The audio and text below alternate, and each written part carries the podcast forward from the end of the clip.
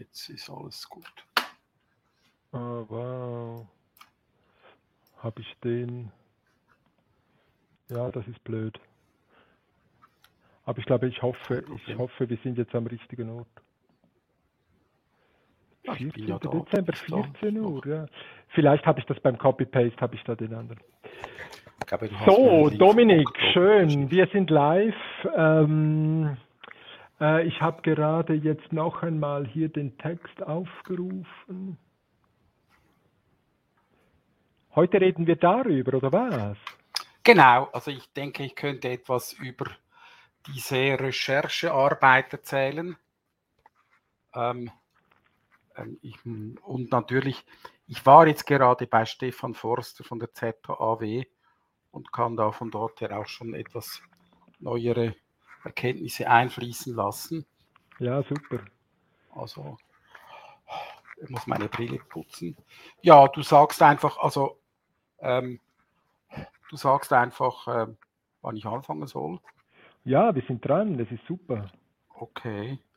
Naja, also die Vorgeschichte ist ja, dass ich äh, bei dieser Art Safiental am Rande mitbeteiligt bin. Ähm, wir hatten das damals, als ich noch beim Kulturprozent arbeitete, ein bisschen gefördert.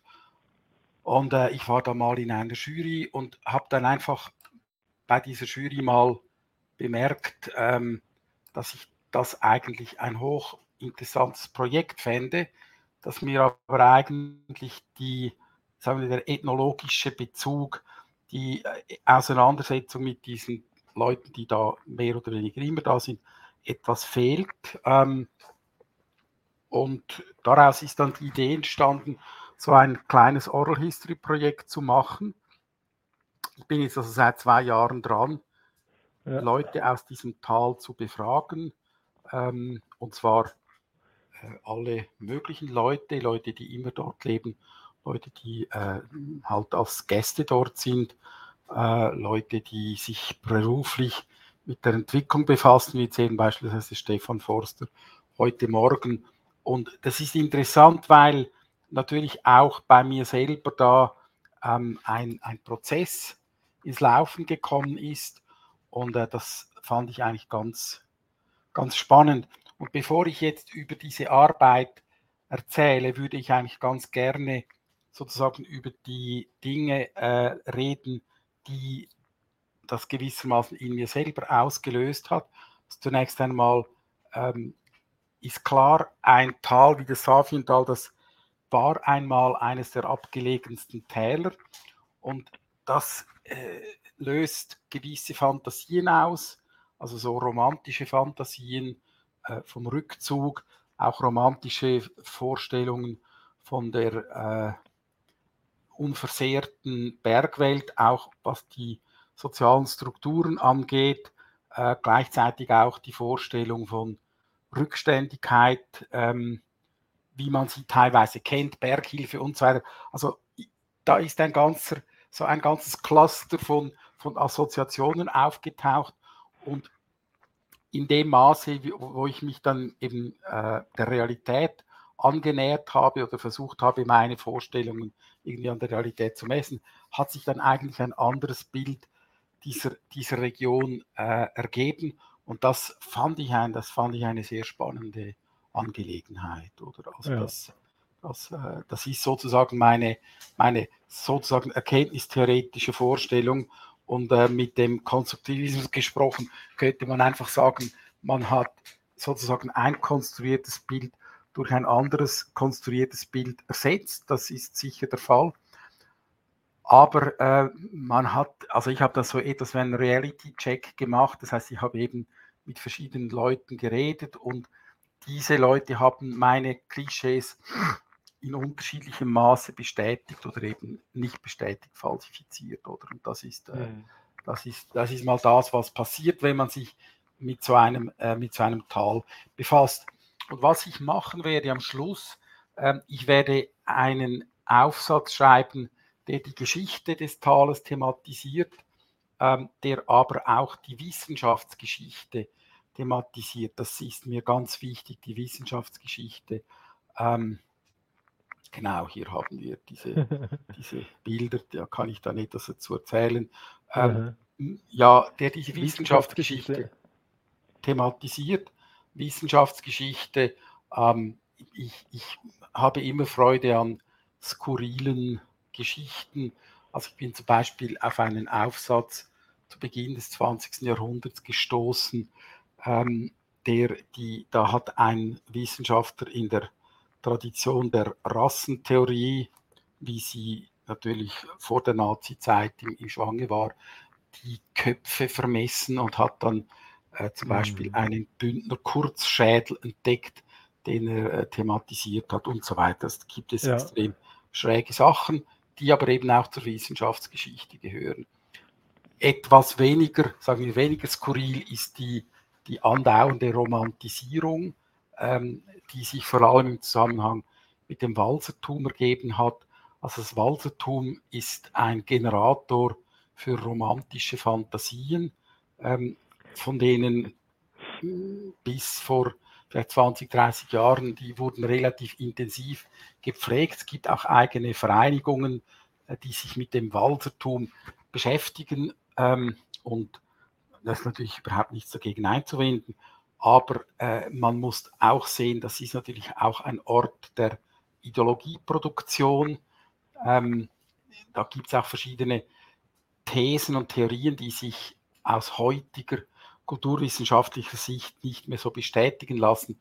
Also ursprünglich, die Geschichte geht ja so, dass die Walser äh, im Mittelalter aus dem Wallis äh, im Bündnerland, auch im Vorarlberg und anderen Gebieten eingewandert sind. Das stimmt auch tatsächlich. Und dass sie da meistens ho hochgelegene ähm, Täler besiedelt haben, die vielleicht nicht so attraktiv waren. Schon diese These ist umstritten, weil sie teilweise ja gerufen wurden, um äh, diese Täler zu besiedeln. Oder? Aber die große, die große Kulturtheorie, die heute nicht mehr so äh, ähm, ja, stimmt, war eigentlich, die Walser haben ihre Kultur mitgebracht und haben dann diese Kultur an den Orten eben auch gelebt. Und das kann eigentlich die äh, heutige Kulturanthropologie so nicht mehr bestätigen. Die sagen einfach, also zum Beispiel diese typischen Hausformen, die eben den Walzen zugeschrieben werden, da sagt die Kulturwissenschaft heute, das waren, die hatten halt einfach mit dem gebaut, was sie da gefunden haben. Und mhm. ihre Kultur, die natürlich schon eine Kultur ist, ist eine eigene Kultur, die hat mehr zu tun mit der Anpassung an die Bedingungen als jetzt mit der unbedingten äh, äh, Reproduktion einer wie auch immer ja. gearteten Walserkultur. Was es hingegen gibt, das ist ein eigener Walser Dialekt. Das ist natürlich im Bündnerland auch klar, oder? Die, das Safiental ist ein deutsch sprechendes Tal, im Gegensatz zu vielen umliegenden Tälern, die eben romanisch sind. Mhm. Und äh, wenn man den modernen Forschungen glaubt, dann ist eigentlich die Sprache wirklich ein Ort, wo sich eine Walserkultur heute noch manifestiert. Aber jetzt zurück ins Safiental. Im Safiental gibt es tatsächlich noch einige Walser, die auch diesen Dialekt sprechen, die das auch pflegen. Ich habe zum Beispiel eine ältere Dame kennengelernt, die Annie Messmer, die ist um die 80, die hat auch ihre Geschichten im Dialekt aufgeschrieben. Aber sonst ist das natürlich schon auch sehr weit weg und auch die jungen Leute, die verstehen das eigentlich nicht mehr richtig. Hm. Also eben, das ist so ein bisschen etwas zur, zur Wissenschafts- und Forschungsgeschichte. Ähm, dieses Tal hat immer wieder äh, ja, Forschungen angezogen, hat auch Fotografen angezogen. Das Bild, das du vorhin gezeigt hast, ähm, das war sehr lustig. Das Bild in meinem Blog, äh, das ist äh, ein Fotograf, von Kisten. Du kannst das nochmal anklicken. Ein, ein Fotograf, der bei Kisten Press gearbeitet hat, hat in den 70er Jahren, ähm, da hatte man bei Kisten nicht so viel zu tun und hat dann äh, die Fotografen ein bisschen ausschwärmen lassen.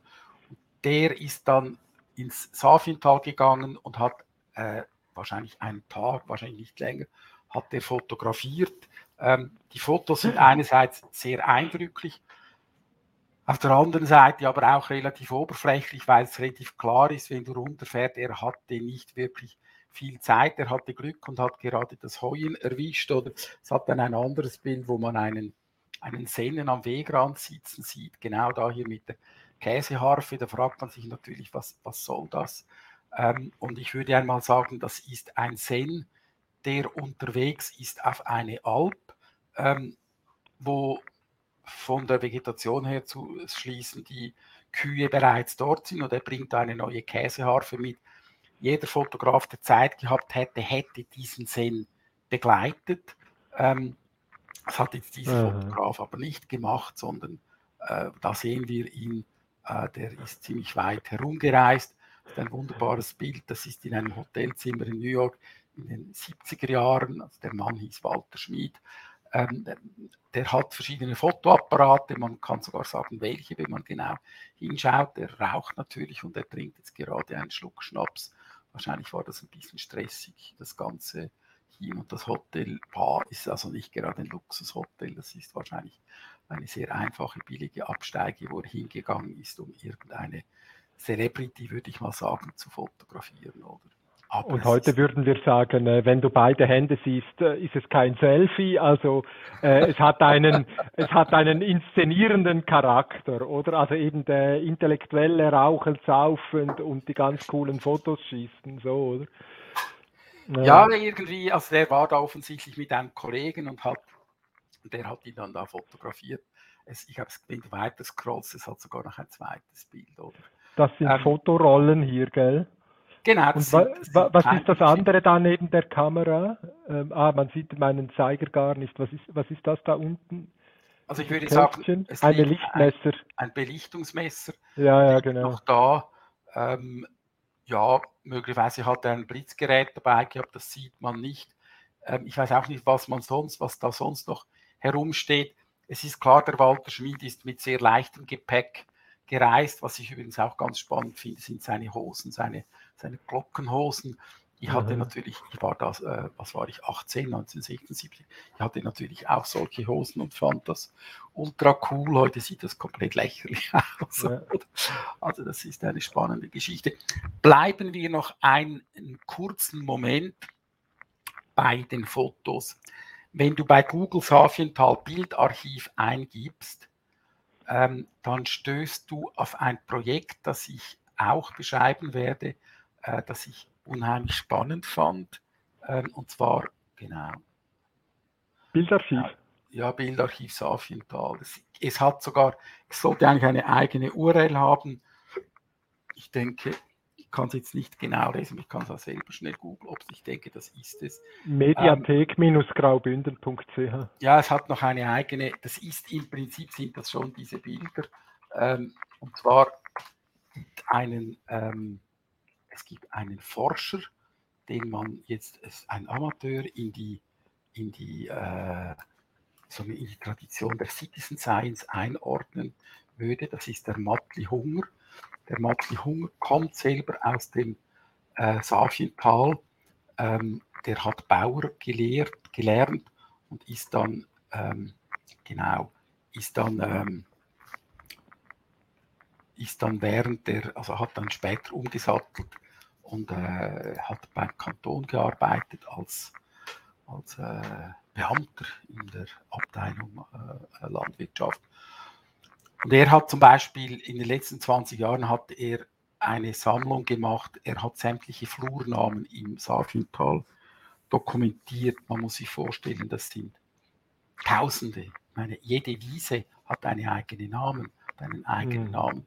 Er hat ein Buch gemacht, dieser Matli Hunger, äh, das übrigens vergriffen ist, das ist, war unheimlich begehrt oder er hat wirklich jede einzelne, jede einzelne Wiese, jedes Tal, Tobbel, jedes, äh, jeder, jedes Wäldli hat einen Namen und er ist zu den Leuten gegangen und hat das einfach, äh, das ist nicht das, das ist nicht das hier, hat das einfach, Matli Hunger heißt der, Matli Hunger. Ja, ich hatte ähm, ihn aber. Und hat das einfach, und hat das einfach dokumentiert. Das ist, ähm, ja, es ist eine relativ beliebte Tätigkeit ähm, jetzt im Bereich der, der äh, Flurnamen der, der äh, Citizen Science.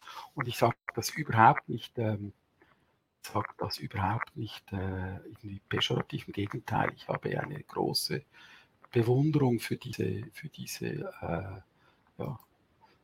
Ähm,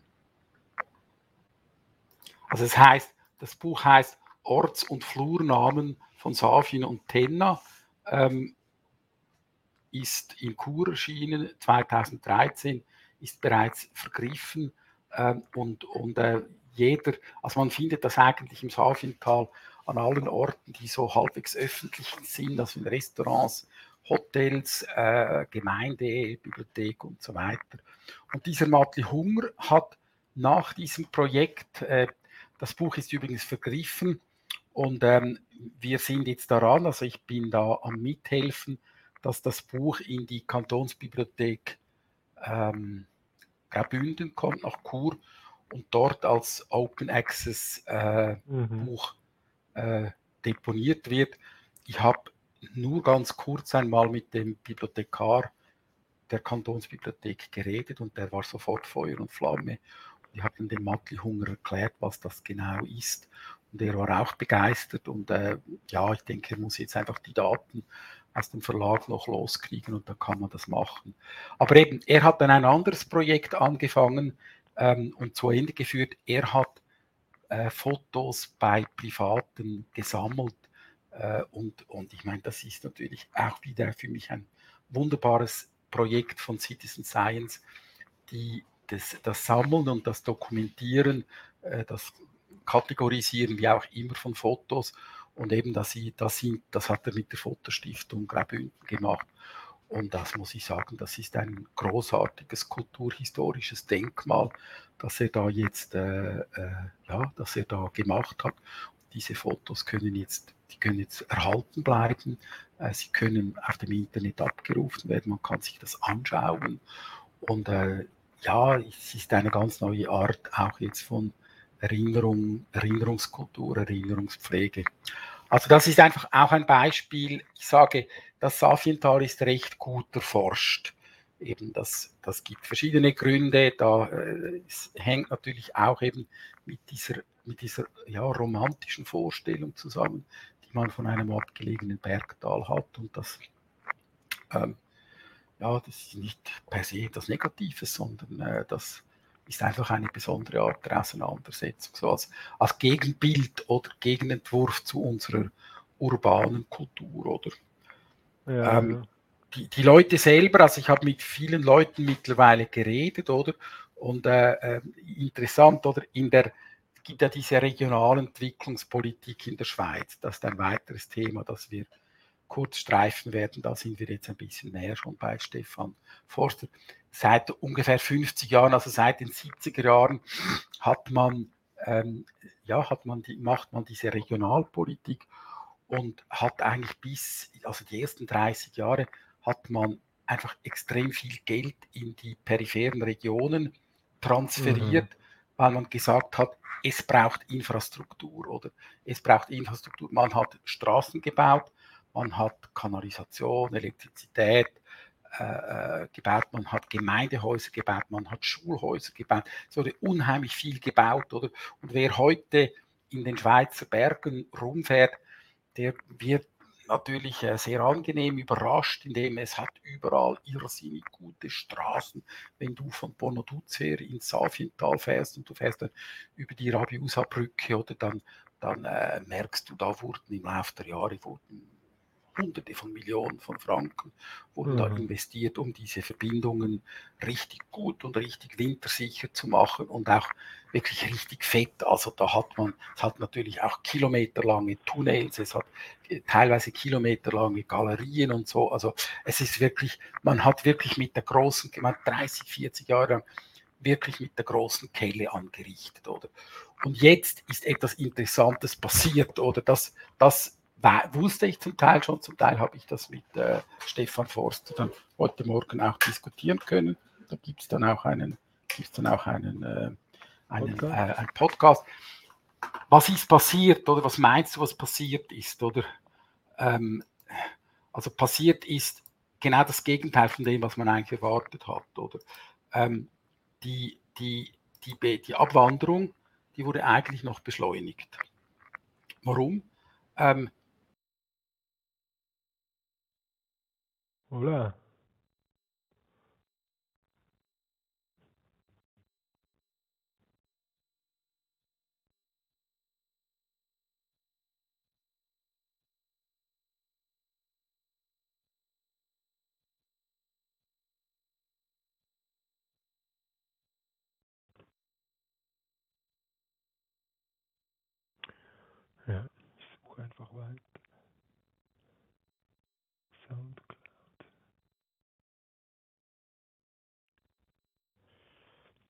Vielleicht hat er den Strom verloren. Hä? Wir bleiben noch ein bisschen dran. Ja, es gibt natürlich viele solche ähm, Projekte. Eben, ich habe gerade das gefunden. Das ist sehr intensiv. Da kommt ja dann noch die Sprache dazu. Das ist jetzt das Rätoromanische. Aber ich habe jetzt noch was anderes gesucht. Ähm, soll ich schnell nachfragen bei ihm?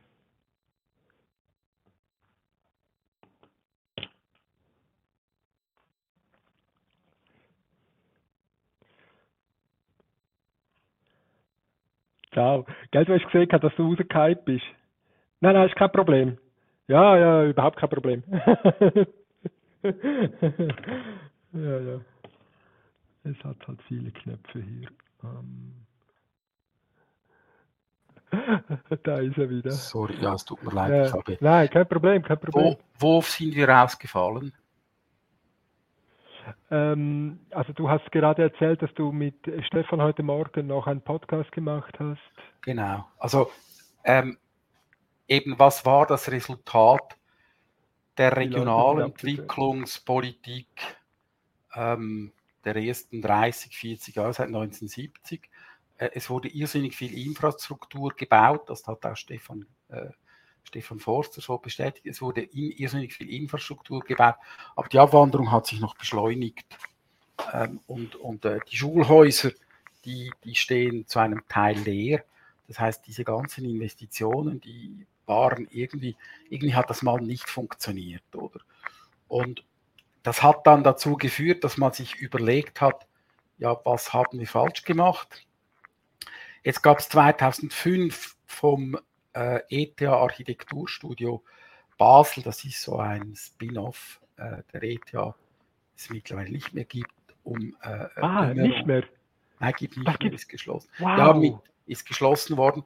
Und die haben dann in einem, äh, ja, sagen wir mal, provokativen, aber durchaus ernst gemeinten These haben sie gesagt, wir müssen damit leben, dass es in der Schweiz eigentlich Brachen gibt, oder also Brachland.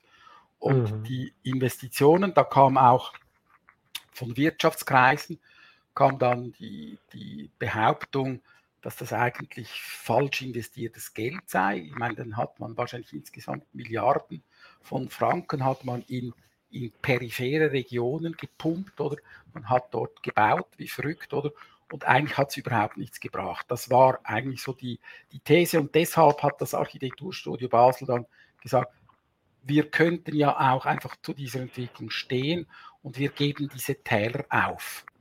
Ähm, mhm. Und wir lassen da eigentliche Kulturbrachen, um Gottes Willen. Ähm, hier. Ja, ja, ja, ja, genau, das ist es. Das ist genau diese Studie.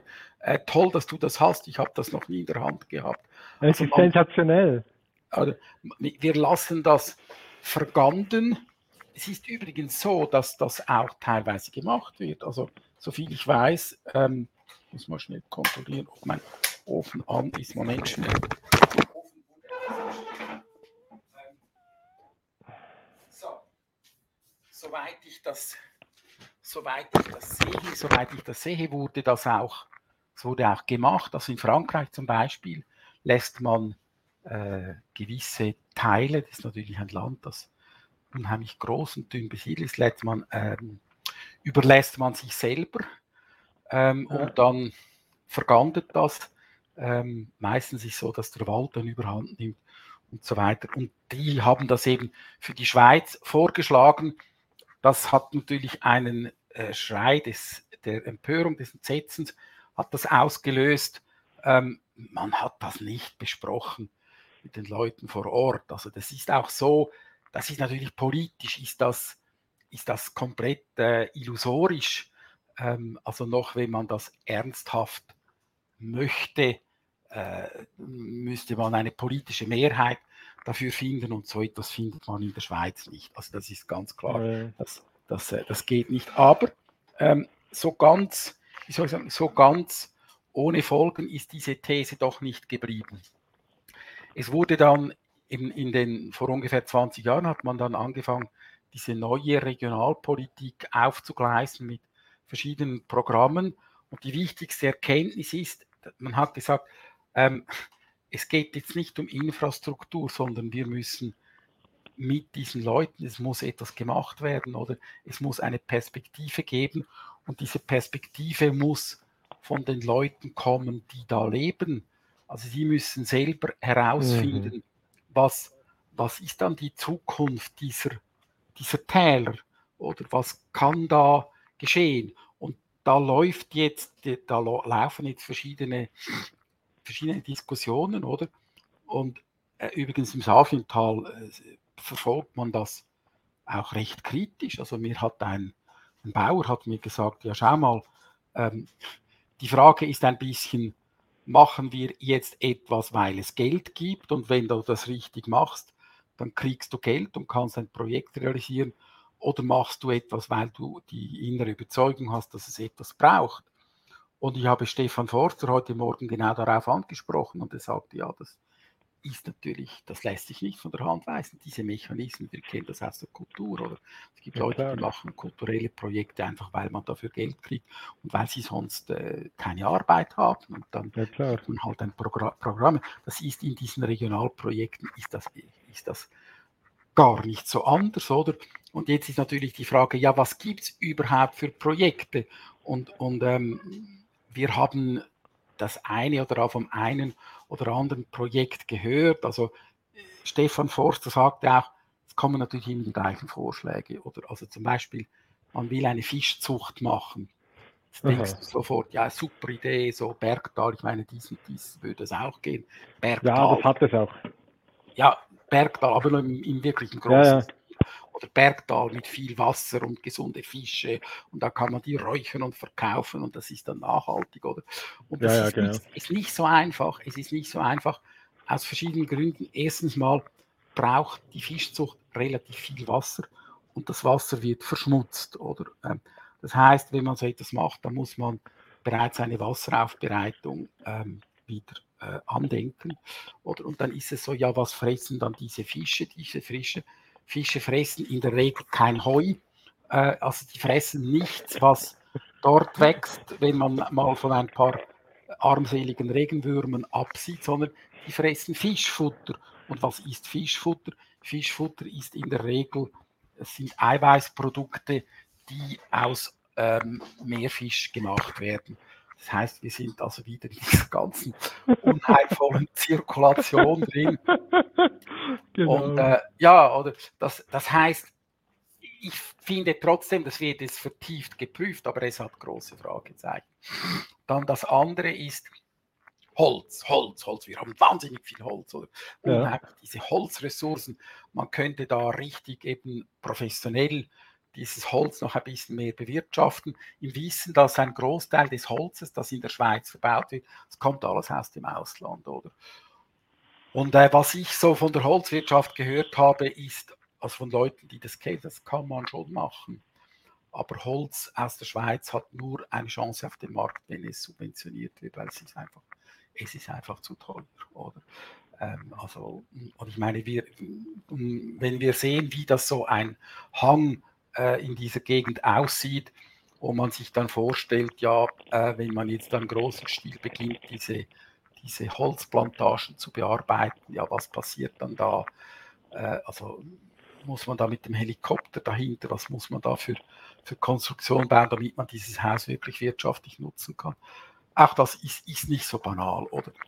Eine weitere Perspektive, das wird seit 20 Jahren, das kommt immer wieder, ähm, äh, diese Computerarbeitsplätze. Oder? Also ja. äh, im Safintal gibt es ein Projekt, das also ein, äh, wie heißt das heute, diese ähm, geschützten äh, Arbeitsplätze. Äh, ah, okay.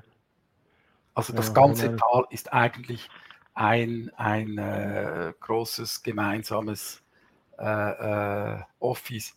Und sie haben an Räume eingerichtet, das hat kein Mensch genutzt, oder? weil es ist auch ja, ich meine, Homeoffice macht heute jeder und das holt eigentlich keinen hinter dem Push hervor. Also die Geschichte mit den Computerarbeitsplätzen, ähm, das, ob das eine Entwicklungsperspektive ist, weiß ich nicht. Aber ich will jetzt nicht nur einfach böse Geschichten erzählen, warum das alles nicht geht. Es gibt eine andere Geschichte. Wir haben mit einem Unternehmer geredet, den Namen darf man wissen, der, ist, der heißt Jochen Hauser, der kommt aus Nürnberg, der hat eine große äh, Firma für Internet, Online-Marketing mit 40 Angestellten und mhm. der hat sich jetzt in die Schweizer Berge verliebt und hat vor einigen Jahren ein Haus gekauft. Er hat das nach seinen Vorstellungen, hat er das um und ausgebaut und ich glaube, er hat die gesamte Pandemiezeit mit seiner Familie mehr oder weniger in diesem Haus gebracht und er hat jeden Tag hat er ein schönes Bergviertel auf Instagram gepostet und äh, ich meine, er ist selber der Chef, oder? Und äh, ja, das scheint zu funktionieren und ich glaube, das ist schon, das ist schon interessant, oder? Und da sind wir auch beim bei den Auswirkungen der Pandemie. Was hat die Pandemie ja, eben. Also, für, für Auswirkungen? Du bist ja auch ja. einer, der da ausgezogen ist, oder? Ja gut, das ist ja, also das wäre jetzt äh, vermutlich auch ohne Pandemie passiert, aber, aber ja, also wir haben hier ja so eine Zoom-Gruppe und da haben Sie zum Beispiel eben auch wie mit diesem Arbeiten, dass Sie dann sagen, also einerseits gibt es eine Bewegung, dass Sie sagen, wir haben sehr viele Zweitwohnungen in der Region, die eigentlich extrem schlecht äh, belegt sind und dass es da Interessen gibt, offenbar von Leuten, die sagen, äh, ich fände es durchaus gut, wenn mein Haus nicht das ganze Jahr über leer ist. Ähm, und dass es da dann eine kleine Organisation sind sie jetzt am Aufbauen, die diese Vermittlungen macht. Ne? Also dass jemand doch dann vor Ort ist, wenn solche Wohnungswechsel stattfinden etc. etc. Und dass wenn Leute dann hochkommen und für einige Wochen hier arbeiten, dass sie dann wie schon so vororganisiert äh, Orte haben, wo zum Beispiel dann eben ein Drucker, ein 3D-Drucker, ein Scanner, ein weißer Geier was in Ilanz steht ähm, äh, oder so und, und wo man wie so weiß, da kann man hingehen und da sind andere in ähnlichen, also eine Mischform von, von Coworking Spaces und aber Leben im abgeschiedenen, äh, äh schönen äh, Schweizer Häusle. Also das solche Sachen, ich denke, das ist schon auch über die Pandemie noch einmal befeuert worden, sagen wir, befeuert. Also so, was meine Beobachtung ist, wir dürfen ja ein Haus benutzen, ist meine Familie, das an einem anderen Ort ist, äh, Surses, gegen von äh, Savonin, Tiefenkastel. Äh, meine Beobachtung ist schon, und ich bin auch ziemlich sicher, dass sich da jetzt äh, dass da etwas in Bewegung ist. Also diese, diese plötzliche Mobilität, dass man realisiert, ich kann ja, ob mit oder ohne Coworking Space, ich kann ja eigentlich meine Arbeit auch in den Bergen machen. Mein Bruder, der ist, äh, arbeitet in, in der IT-Programmierung, der ist letzten Jahr, ist einfach mal zwei Wochen in Tessin, hat irgendwo in Valle Muccio hat er ein, ein Haus, eine Wohnung gemietet.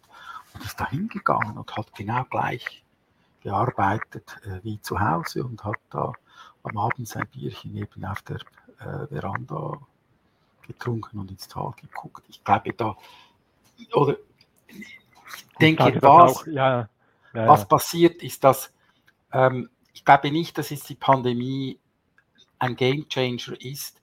Ich denke, es ist eher ein Beschleuniger. Also das geht ja nur, wenn wirklich jedermann komplett digitalisiert arbeiten kann oder viele. Und wenn die Infrastruktur, sei es jetzt über, über 4G oder 5G oder, oder äh, Glasfaser oder was auch immer zur Verfügung steht. Und das ist natürlich heute weitgehend der Fall. Also ich brauche auch keinen Festnetzanschluss mehr. Das geht alles eigentlich sogar schon mit 4G. Und ich denke, das hat jetzt diese Einsicht einfach beschleunigt, das, was man machen kann, was man machen könnte, man auch irgendwie jetzt machen soll und machen darf und machen muss. Das wird jetzt einfach gemacht. Oder? Also von dort her glaube ich. Und das gibt dann wiederum diesen peripheren Räumen, gibt das eine neue, gibt es einen neuen Schub. Das, da bin ich ganz hundertprozentig überzeugt, auch wenn ich denke, dass wir da zwei, drei Jahre warten müssen, bis man da wirklich äh, bis man da wirklich eine, eine Art von Zwischenbilanz äh, se sehen kann. Oder das, das, äh, das, das werden, wir, werden wir sehen. Aber jetzt noch einmal zurück eben zu den Entwicklungsperspektiven. Es gibt noch Aber noch ganz schnell.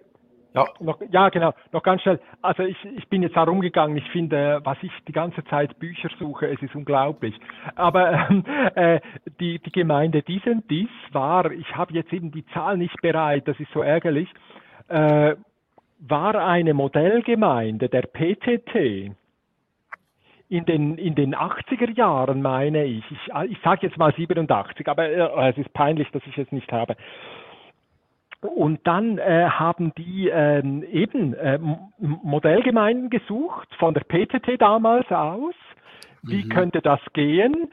Ähm, und eines der Projekte, was völlig vergessen gegangen ist und selbst der, äh, der Landammann, der da tätig war hier, ähm, äh, kannte es nicht mehr. Aber die Schweizerische Kreditanstalt hatte ein Projekt in diesem DIS, wo sie ähm, die Computergeschichten, äh, ich sage jetzt noch einmal Ende 80er Jahre, sich haben vorstellen können, nach diesem dies auszulagern und diese Telearbeit eigentlich schon gesehen mhm. haben. Also das ist wirklich ganz lustig. Aus ja, Zeit also, also das, ich glaube, der Begriff der Telearbeit, ich habe ja in den, in den ja, 80er Jahren auch als Computerjournalist gearbeitet und der Begriff der Telearbeit war natürlich ganz klar, das war einer der, das war einer der großen Begriffe, die, die eben da herumgegangen sind. Telearbeit, Telemedizin, Teleschule und so weiter. Das, das hat man damals schon, man hat das schon irgendwie angedacht. Und äh, irgendwie ist es dann, es gab dann zu Beginn des Internets, gab dann zunächst einmal eine, eine Lerneuphorie. Und als dann das abgeflacht ist, oder hat man plötzlich gemerkt, dass das ja eigentlich alles problemlos geht. Nein, nein. Skype und so weiter. Oder? Ah ja, eben. Also ich wollte gerade sagen. Gekommen, oder ist der wieder gekommen? Ja klar. Aber es ist ja danach auch äh, massiv umgesetzt worden. Also ich meine, diese ganze ähm, äh, Aufrüstung in, in, also diese Trennung oder IBM in Amerika, nur noch die intelligenten Leute und die blöde Flickerarbeit dann äh, im, im billigen China. Ah, jetzt habe ich es hier gefunden, den Podcast habe ich schon mal. 1987, schau mal da, das ist der Mistral gewesen zu jener Zeit, ähm, äh, wo wir über diese Modellgemeinden reden. PTT 1987. Aber eben noch einmal, die ja. SKA hat, also die Schweizerische Kreditanstalt, hat danach nicht nach diesem dieser outgesourced, sondern nach Indien. Ne? Mhm. Also, äh, es also ist die nicht genau so gekommen, wie man das sich erhofft hat. Dort. Ja, ja, genau. Ja. Ähm, also jetzt gut, vielleicht ja. noch schnell zwei Themen. Ja. Wenn man von Entwicklungsperspektiven spricht, dann ist immer von Tourismus die Rede, oder? Und dann gibt es ja. immer, äh, natürlich, man verwirft dann die Hände und sagt, ähm, ja, also Frims, Lags, Valera, das ist ja übrigens gerade vis-à-vis vom Safiental, ja. äh, diese, diese, dieser Massentourismus, diese, diese katastrophale Zerstörung von, von Berggebiet für, für Skipisten, das, das kann es nicht sein, oder? Ähm, auf der einen Seite und dann auf der anderen Seite, aha, jetzt das einsame Bergtal, das Safiental, das ist eigentlich jetzt das Modell für den äh, angepassten, für den nachhaltigen Tourismus, oder? Und ich glaube, das hat man ein paar Jahre lang, hat man das so erzählen dürfen, oder? Und jetzt ist die Pandemie gekommen. Und offenbar sind jetzt die Leute wie die Heuschrecken in diesem Tal eingefallen. Wobei so richtig, äh, also das ist nicht richtig im großen Stil, aber wenn zum Beispiel an einem Tag einfach mal 200 Autos ins Tal reinfahren, weil sie jetzt Schneeschuh laufen wollen, dann äh, ist das für ein kleines Tal ist schon relativ viel. Also auf jeden. Fall, auf jeden Fall haben dann, wir haben das jetzt von etlichen Leuten gehört und gesagt, das kann es nicht sein, wir möchten nicht das Rückzugsgebiet werden, wo am, am Sonntag die Leute aus der Stadt einfallen und dann gewissermaßen ihren, ähm, ihr Ruhebedürfnis bei uns stillen und am Abend blochen sie mit ihren SUVs wieder zum Tal raus, oder? Und ich glaube, das hat jetzt noch eine ganz neue, das hat noch eine ganz neue äh, Denkbewegung auch im Tal ausgelöst, wo man sich plötzlich noch mehr als vorher fragt, okay, Tourismus, ja, das ist klar, Tourismus ist eine Perspektive auch für periphere Regionen. Äh, aber wie fest? Jetzt einfach eine kleine Geschichte. Es ist ja nicht so, dass dieser Tourismus erst jetzt erfunden wurde. Es gibt in diesem Tal eigentlich kurz nach dem Zweiten Weltkrieg, schon in den 50er Jahren, da haben Familien aus der Stadt haben eine Wohnung oder ein Haus gemietet und sind dann einen Monat mit Sack und Pack und der ganzen Familie sind sie dann äh, in diesem, haben sie in diesem Tal gelebt und gewohnt. Oder das, das hat eine große Tradition. Und im Laufe der Zeit haben auch die Bewohner des Tals immer mehr Wohnungen zur Verfügung gehabt, wegen der Abwanderung, aber auch weil heute äh, nicht mehr drei Generationen unter einem Dach wohnen, ähm, weil sie eben schon gar nicht mehr da sind. Man hat auch nicht mehr so viele Kinder.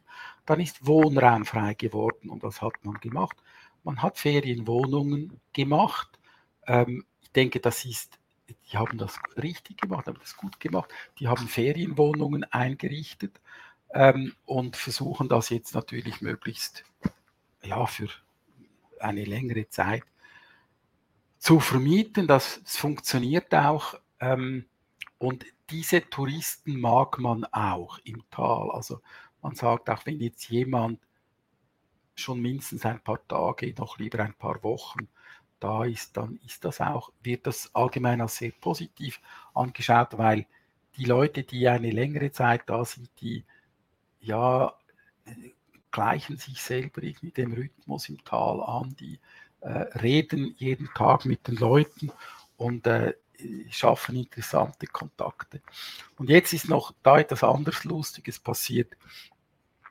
Ähm, die wichtigste landwirtschaftliche Tätigkeit ist ja die Viehzucht im, im Safiental. Und da wird also biologisches Rindfleisch hergestellt, alles in Mutterkuhhaltung. Ein bisschen, ein bisschen Schwein, aber nicht so viel, es gibt nicht so viele Schweine.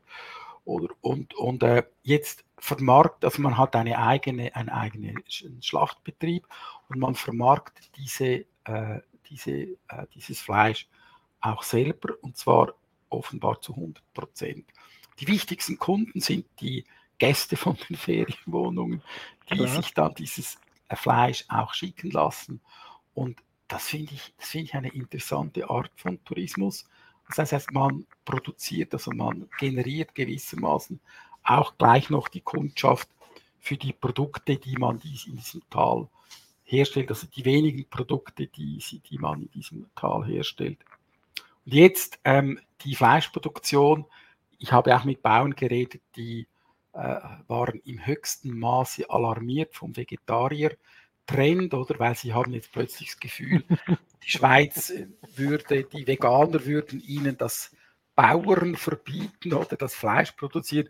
Also da gibt es jetzt so auch richtige Angstfantasien, äh, denen man fast nicht beikommt. Ich habe dann gesagt, ja, hör mal, ähm, ja, ich glaube, Fleisch Essen, Fleischproduktion ist etwas geworden, das nicht mehr so unproblematisch ist. Aber auf der anderen Seite muss man auch sagen, ihr macht ja alles richtig da.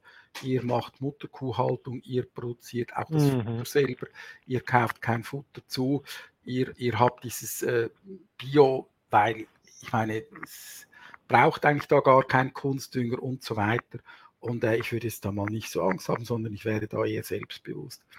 Also eben, das ist auch, das ist eine interessante Perspektive für den Tourismus. Aber was ich jetzt gelernt habe, ist, man muss aufpassen mit touristischen ähm, Fantasien, ähm, weil, weil es da ganz enge Grenzen gibt. Ähm, die Grenzen liegen in der Akzeptanz im Tal, oder? Die Grenzen liegen auch dort, wo natürlich irgendwann mal der Tourismus, wie wir das von anderen Gegenden wissen, sehr schnell beginnt, lokale Strukturen äh, zu zerstören, oder? Also es gibt da jetzt äh, in Asien habe ich diese Geschichte erlebt. Also da gab es in Laos so ein wunderbares, einen wunderbaren Ort an einem, an einem Bach und da sind alle Rucksacktouristen vorbeigekommen, haben Bier getrunken und äh, sich gut gehen lassen und die Bauern haben dann aufgehört zu bauen und haben dann begonnen, diesen Kids Bier zu verkaufen. Äh, das war natürlich sicher keine positive Entwicklung, oder? Weil, ja, das, weil das Zerstörer ist. Aber ich denke, so diese, diese Perspektive von diese Perspektive von, von äh, touristischer Entwicklung, ist, ist äh, eine interessante Perspektive. Es geht auch noch ein bisschen weiter. Also man überlegt sich, ob man im Restaurant Alpenblick im Tenna so eine Art Zentrum für, für ähm, ja, neue Entwicklungen im Food-Bereich machen will. Da gibt es äh, auch einen eigenen Verein, der das betreibt. Also da gibt es schon Ideen. Ich weiß nicht, wie realistisch das all diese Ideen sind, aber rein schon die Tatsache, dass es Ideen gibt, ist etwas Positives. Allerdings, und jetzt komme ich wieder zu Stefan Forster zurück, Forster hat in einem Aufsatz hat er geschrieben, dass halt immer noch ein Elefant im Raum steht und das ist der Elefant der Abwanderung. Also diese Abwanderung hat sich in den letzten 20 Jahren fortgesetzt. Also die Leute, die gehen zum Tal hinaus. Oder? Und irgendwie muss man sich auch fragen, wie kann man diesen äh, Tatsachen ins Auge sehen? Oder das ist äh, übrigens ja beim, beim Tourismus, ich glaube, diese Perke, diese Naturperke, sind ja keine Nationalperke, der Naturpark Beverin, ähm, zu dem auch das Swafintal gehört, ist unter anderem ein, ein Produkt dieser äh, Denkstrategien, die man äh, an diesem Institut äh, der ZHAW äh, ausgeheckt hat. Und übrigens das Institut der ZHAW ist, ist die, hat das, die haben ihren Hauptsitz, muss man schauen, wo die sind. Das ist nämlich sehr lustig. Wergenstein. Wergenstein, weißt du, wo das ist? Wer Werkenstein. Werkenstein, ja. Muss mal gucken, wo das, das ist. Das sollte ich wissen, ja. Das Und ist, äh, genau. Bei Ander. Genau, das ist ein Ah, klein, ja, klar. Das ist ein ja, kleines genau. Dorf, das ist ein kleines Dorf, das ist hier zwischen Thusis und Ander. Also ja, ja, wunderschön Ander, gelegen. Oder 50 Einwohner, dafür arbeiten acht jetzt für, für die ZHAW. Und das ist eine, jetzt eine interessante, das ist eine interessante Perspektive, oder diese, ja. diese Auslagerung. Ähm, ja, also eben Tourismus in gewissen Grenzen, ähm, Abwanderung lässt sich möglicherweise nicht stoppen, vielleicht lässt sich verlangsamen, oder? Also das ist also, eine Tatsache, die man in die Auge, ins Auge sehen muss. Ja, ja, aber gleichzeitig, äh, ich meine, so wie wir Landflucht hatten, ähm, äh, mit, der, mit der zweiten äh, industriellen Revolution, oder? Also wo, wo die Väter mit ihren Kindern aus dem Appenzelder Land in die Stadt äh, St. Gallen gegangen sind, um dort ähm, äh, die kleinen Fingerlein haben dann äh, die Schiffchen gepackt und der Papi hat getreten und gemacht. Äh, die Appenzeller ja übrigens damals äh, ja auch die widerständigsten in dieser ganzen Geschichte. Die haben sich dann gesagt, ich will aber nicht in die Stadt, weil sie natürlich schnell gemerkt haben, was das für äh, Implikationen hat für die ganze Familie.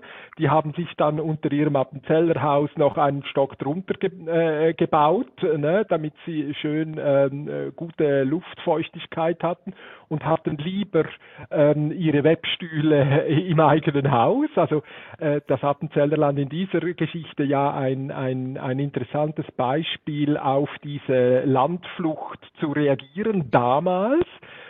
Und heute äh, denke ich mir schon, äh, könnte sich das äh, sehr schnell wieder wehren.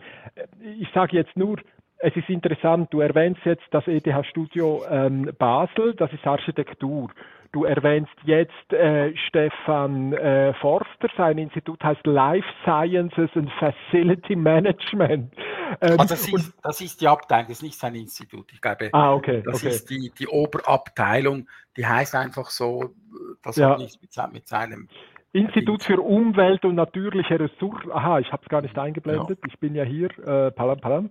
So, also und weil ich jetzt gerade gestern Abend noch mit, mit ähm, Rainer Schweizer geredet habe, in welchem Staat leben wir eigentlich? Äh, äh, dort haben wir das auch noch mal am Rande angetönt, gerade heiß gesprungen ist er nicht. Aber das Spannende für mich ist ja eigentlich, jetzt habe ich schon wieder geschlossen, das heißt IAAW, dies und dies inneralpine Autarkiewirtschaft. Ich habe in einem Text von äh, Abt Daniel, der Vorgänger Abt, ich glaube damals war er noch nicht Abt, wie er das Buch geschrieben hat, aber ich habe in, in einem SAC äh, Jubiläumsschrift für die, äh, für die SAC-Gruppe Terry habe ich äh, diesen Abschnitt gefunden, wo er von inneralpinen Autarkiewirtschaft gesprochen hat. Und äh, in der KDI haben wir ja, KDI heißt ja Gottesstaat, ne? Also man, man hatte noch ähm, die, die, die Ausläufer dieser Bewegung wurden erst vor 10, 20, 30 Jahren abgeschlossen. Ne, eben. Ähm, hatte man noch die Idee eines Gottesstaates und da denke ich dann, also da springt es dann bei mir wieder an, dass ich denke, gerade wenn sich der Staat so weiterentwickelt, wie er sich im Moment entwickelt, nämlich als reine äh, lokale Umsetzungsbehörden von, von E, eben alles äh, weltumspannenden äh, Problemen, äh, Umwelt, äh, Erderwärmung, äh, Viren, Viren in Computern, äh, weiß der Teufel was. Also wo, wo die Probleme eigentlich äh, sich nicht an Landesgrenzen äh, zu stoppen beginnen mit, mit zwei, drei Zöllner äh, pro Arbeitsschicht, äh, äh, dann ist natürlich schon die Frage, ähm, in, in, in welcher Umgebung will ich eigentlich äh, leben? Und, und da noch einmal, äh, also angenommen, es gäbe jetzt ein Institut, was eben nicht Architektur, nicht Facility Management, nicht äh, Hallihallo äh, bewirtschaftet, sondern sich noch einmal überlegt, in, in welche, eben ich habe es dann äh, Autarkie-Index genannt, dass ich gesagt habe, wie man könnte sich ja überlegen, was ein Tal oder eine bestimmte Region, welche sich vermutlich äh, eben landschaftlich äh, begrenzt, eben zum Beispiel durch Berge, ähm, dass man sagen könnte, was muss eigentlich in diesem Tal alles vorhanden sein, dass man funktioniert. Ne? Also woher kommt der Strom, den, äh, äh, um unsere Computers äh, zu bewirtschaften. Äh, Elon Musk hat die, die, äh, die Verbindung oben in den Sternen. Und dann kannst du dir natürlich wirklich überlegen, da kannst du den menschlichen Bedürfnissen entlang gehen und sagen, okay, wir wollen äh, eine bestimmte Art von Autarkie wieder erlangen und damit auch eine Lebensumgebung äh, äh, garantieren, wo, äh, wo Familien äh, und Gemeinschaften sich äh, glücklich neu erfinden können. Also ja, ist, ist das ein ja, bisschen abgefahren? Ich, ich habe, es ist ganz lustig, ich habe ähm, in, ähm, in, in, in Versam habe ich eine Gruppe kennengelernt, das ist eine Wohngemeinschaft, da waren vier oder fünf Leute waren schon da, die besteht aus sechs oder sieben Leuten die haben ein riesiges altes Haus mieten können ähm, und die Miete, die besteht basically aus äh, irgendwie zehn Arbeitsstunden, die jede Person im Garten leisten muss. Ja, das heißt, die wohnen dort praktisch gratis. Oder? Das Haus gehört einem, ja, einem Mann, der äh, alte, baufällige Häuser sammelt. Äh, warum er das macht, das entzieht sich meiner Kenntnis. Auf jeden Fall wohnen die dort und die haben alle entweder eine künstlerische Praxis, und zwar sind das Künstler, die schon einen gewissen Weg hinter sich haben, äh, sei es in der Musik, sei es in der Keramik, sei es im Malen, äh, mhm. und dort mhm. ihre Arbeits- und Lebensräume haben. Und äh, das ist ganz wichtig, dass die eben eigentlich nichts zu bezahlen brauchen. Sie haben einen großen Garten, den sie eben auch äh, anpflanzen und äh, beleben wollen. Das, die haben jetzt schon angefangen letzten Sommer. Also es gibt so diese utopischen Bewegungen. Wir waren einen Nachmittag dort, es war saukalt, oder? Und äh, die Leute haben mir aber trotz der Kälte, sie haben mir sehr Eindruck gemacht. Sie versuchen so eine Art Utopie zu leben für eine begrenzte Zeit und, und ich finde, das ist schon, das ist schon toll. Aber etwas ist ganz wichtig, was ich noch sagen wollte zu diesen Ideen. Ich glaube, es gibt heute einen entscheidenden Unterschied zu den Ideen von damals, als man einfach gesagt hat, jetzt pumpen wir Geld in diese Bergtäler und dann mhm, kommt es gut. Mhm. Oder eine der Grundsätze, die, die heute gelten, ist, solche Entwicklungen können nur funktionieren, wenn sie mit den Leuten gemacht werden, wenn sie auch von den Leuten selber ja. kommen. Ja. Also äh, sonst passiert da gar nichts, oder? Ja. Und, und ein Teil der, der äh, Leute, die da leben, die sind eben dann involviert in solche Arbeitsgruppen, in solche Projekte. Und ähm, ich meine, da wird am Schluss sicher Geld fließen, da wird, werden am Schluss sicher gewisse Projekte realisiert. Und wir reden da nicht von ein paar Zehntausend Franken, sondern ich denke, pro Projekt sind das schnell einmal ein paar hunderttausend Franken. Ich meine, so eine Fischzucht machst du nicht einfach so. Da brauchst du einen mehrjährigen Businessplan, äh, musst du auch bauliche, äh, da musst du bauen oder und, und da musst du Leute anstellen und so weiter.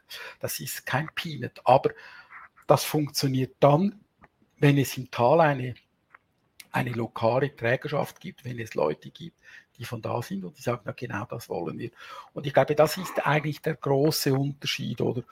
Und in diese Richtung geht auch, ich bin ja eigentlich über die Art Safintal äh, zu diesem Projekt mhm. gekommen, also diese Land Art Ausstellung eben in der Tradition mhm. von, von äh, Open mhm. Art, Open, ähm, Open Air Ausstellungen, wie es in der Schweiz zum Beispiel seit diesem Furk Art Projekt in den 80er Jahren entsteht.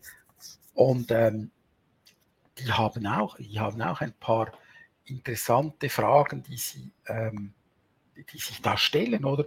Und eine der Fragen, die sich natürlich stellt, ist, was machen wir? Möblieren wir die Landschaft? Das ist eines, ein wunderbares Projekt hier ähm, mit diesem verkleideten, äh, verpixelten Stall. Oder möblieren wir einfach die Landschaft mit mehr oder weniger originellen, schönen äh, Projekten? Oder mischen wir uns irgendwie ein? Äh, machen wir einen pflegen wir einen Dialog mit diesen Leuten im Tal. Und ich glaube, die Art Safintal, die hat hier auch, die ist dran, einen Lernprozess zu machen. Es geht heute eigentlich nicht mehr darum, einfach die Landschaft zu möblieren und dann nach einem halben Jahr oder so die Möbel möglichst äh, geräuschlos wieder zu beseitigen, sondern mhm. es geht auch darum, einen Dialog zu führen und es geht natürlich irgendwie auch darum, es muss mehr als ein Dialog sein, es muss auch ein Teil der Projekte, muss auch irgendwie in diesem Tal verankert werden. Und ich glaube, was die Art Safintal macht, ist, sie versucht, diese, äh, diese Projekte über ein Institut, das eigentlich dann die ganze Zeit dort ist, das äh, ILEA, das Institute for Land and Environmental Arts Fall eben da zu verankern und aus diesen punktuellen Aktionen äh, etwas zu verstetigen und so etwas wie eine, eine mehr oder weniger nachhaltige Entwicklung zu machen. Und da muss ich sagen, also die, den ist ja vor allem der reine Initiant oder dieser Johannes Hettinger, da habe ich eine große Bewunderung dafür, der das durchzieht und mittlerweile natürlich ein absoluter Spezialist ist, der kennt praktisch jede jede Person in diesem Tal. Und er ist auch, er organisiert ja dann auch diese Oral History äh, äh, Sessions, die wir jetzt machen. Und für mich ist das natürlich sehr spannend, oder? Weil wenn ich das selber machen würde, wäre das sehr viel aufwendiger. Also ja, ich denke, wir sind da jetzt mehr oder weniger durch in dieser äh, knappen Stunde. Ähm, das ist für mich ist das ein großes Lernfeld, für das ich sehr dankbar bin. Es ist unheimlich anregend. Abgesehen davon ist es gerade in diesen kalten Wintertagen einfach auch schön, da wegzugehen und äh, mal zwei Tage in diesem Tal zu sein, auch wenn es dann manchmal etwas kalt wird. Also äh, ist eine spannende, es ist eine spannende Sache. Was machen wir am Schluss? Also was passiert mit diesen Gesprächen? Die werden auf verschiedene Art und Weise verarbeitet. Ähm, äh, Online, Offline, Publikationen, äh, was angedacht ist, ist ein längerer Text, den wir dann eben auch als was weiß ich, ein kleines Printprodukt herausgeben mit dem Titel ähm, Stimmen aus dem Safiental, so etwas in dieser Art. Ja, das finde ich super.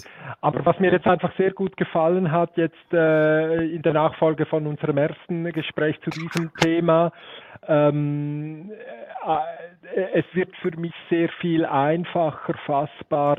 Also ich fand es jetzt sehr schön, dass du diese Erweiterung gebracht hast über, ähm, über dieses äh, äh, Studio Basel. Ne? Also diese, diese alte Geschichte, dieses Nachdenken, dieses Nachdenken über, über die Schweiz, diese, diese Kleinstadt, diese, die, diese, äh, so. Und, und da einfach noch einmal zu merken, die Schweiz äh, gibt es so nicht. Sie hat sich halt ständig gewandelt, sie hat sich halt entwickelt aufgrund von unterschiedlichen äh, Herausforderungen, die nicht einfach nur aus der Schweiz herausgekommen sind, eben mit technischen Erfindungen, weiß der Geier was. Ähm, äh, mit der Dampfmaschine, mit der Eisenbahn haben wir, glaube ich, das letzte Mal auch darüber geredet. Ne? Also was hat diese Eisenbahn, äh, dieses Tal hier, wo Safiental ja einfach ein, ein äh, Ablenker äh, davon ist. Also wie, wie hat es da äh, stattgefunden, dass plötzlich kein Weizen mehr angebaut worden ist? Ne? Äh, also weil der Weizen aus Weißrussland jetzt plötzlich einfach für einen Bruchteil des Preises angeliefert worden ist äh, und sie dann so zu Fleischproduzenten geworden sind, diese Bauern und so weiter. Also so, und hier noch einmal das Bild, äh, was ich da immer wieder mitbringe, weil ich ja dann eher staatsrechtlich unterwegs bin. Äh, vorher waren es natürlich diese Klöster, das verbindet uns ja auch in unseren Recherchen mhm. immer wieder. Ne? Also diese intellektuellen Zentren, diese, diese Speicher von Geschichten äh, und Geschichte.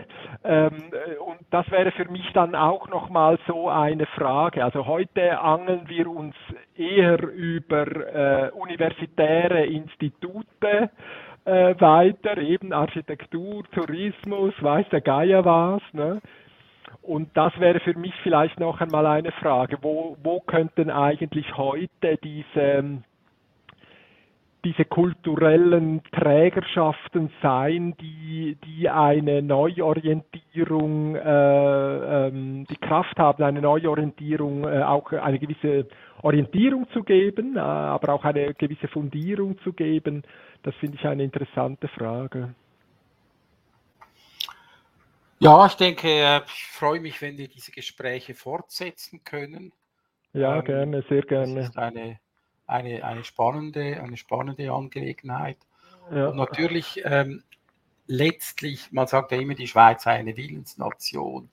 Oder, und äh, ich sage auch immer wieder den Leuten, die sagen, ja, es fließt wahnsinnig viel Geld in diese Berglandwirtschaft dann sage ich ja, das ist für mich praktisch eine Raison d'État, das ist eine, eine mhm. Staatsräson, dass, dass wir das machen, oder? Die Frage ist höchstens, wie klug machen wir es? Aber ähm, ich glaube, diese Option, wir überlassen diese Regionen sich selber, das ist, äh, ist auch aus, aus äh, staatspolitischen Gründen, ist das keine, ist keine Option, es war nie eine Option. Äh, die Schweiz wird nicht irgendwie ähm, mangels Solidarität oder aus irgendwelchen merkwürdigen Motiven eine Region einfach hängen lassen. Ähm, ich denke manchmal auch, wenn ich durch diese Gegenden gehe, ich meine, natürlich sehe ich das auch mit den Augen eines Ökonomen oder der auch mhm. Preisschilder an den verschiedenen Aktivitäten sieht. Und da muss ich sagen, ja, ich finde das auch gut, dass wir uns das leisten können. Ich war natürlich in Gegenden, denke zum Beispiel an Georgien oder wo es das alles nicht gibt. Und äh, ja, dann gehst du durch ein Tal und du siehst plötzlich diesen Bach und du weißt, äh, also wenn es ein bisschen gewittert, dann musst du nicht in dieses Tal gehen, weil dann wird es lebensgefährlich und die Straße die wird genau. da wegfließen und so weiter. Also ich, ich denke, äh, ja, das ist auch, das ist eine Errungenschaft, das ist auch eine Errungenschaft, auf die wir stolz sein sollen und auch eine Errungenschaft, die wir beschützen müssen. Äh, aber wir dürfen fragen, ja, wie und wie, wie machen wir das genau in Zukunft? Man hat in der Vergangenheit möglicherweise Fehler gemacht, aber es war ja auch ein Lernfeld. Und von ja. dort her äh, glaube ich, es muss schon weitergehen. Ja, also und ich finde jetzt halt einfach dein Ansatz eben, also äh, jetzt hier wieder, also eben Oral History, das ist doch einfach ein fantastischer Zugang, oder? Noch einmal ein freundlicher Zugang, äh, noch einmal zu fragen, du, wie macht ihr das? Woher kommt ihr? Wie, wie hat sich das entwickelt? Welche Ressourcen sind da? Und so weiter. Also das finde ich extrem schön und über die Art Safiental dann de, de, den aktivistischen Satz, der, also sich, man muss sich halt auch bewegen, man muss halt auch etwas äh, äh, tun, äh, um dann wieder zu sehen, was sich bewegt und was nicht geht und so und so. Also das sind schon auch von den äh, von den Arbeitsmethodiken her, die die mich als Sozialarbeiter natürlich äh, begeistern, oder? Also wie, ja, wie kann man das so das, machen? Ich glaube immer, das ist eine, es geht mir auch so, dass ich finde, äh, diese künstlerischen Projekte werden dann interessant, wenn sie in einer Gemeinschaft stattfinden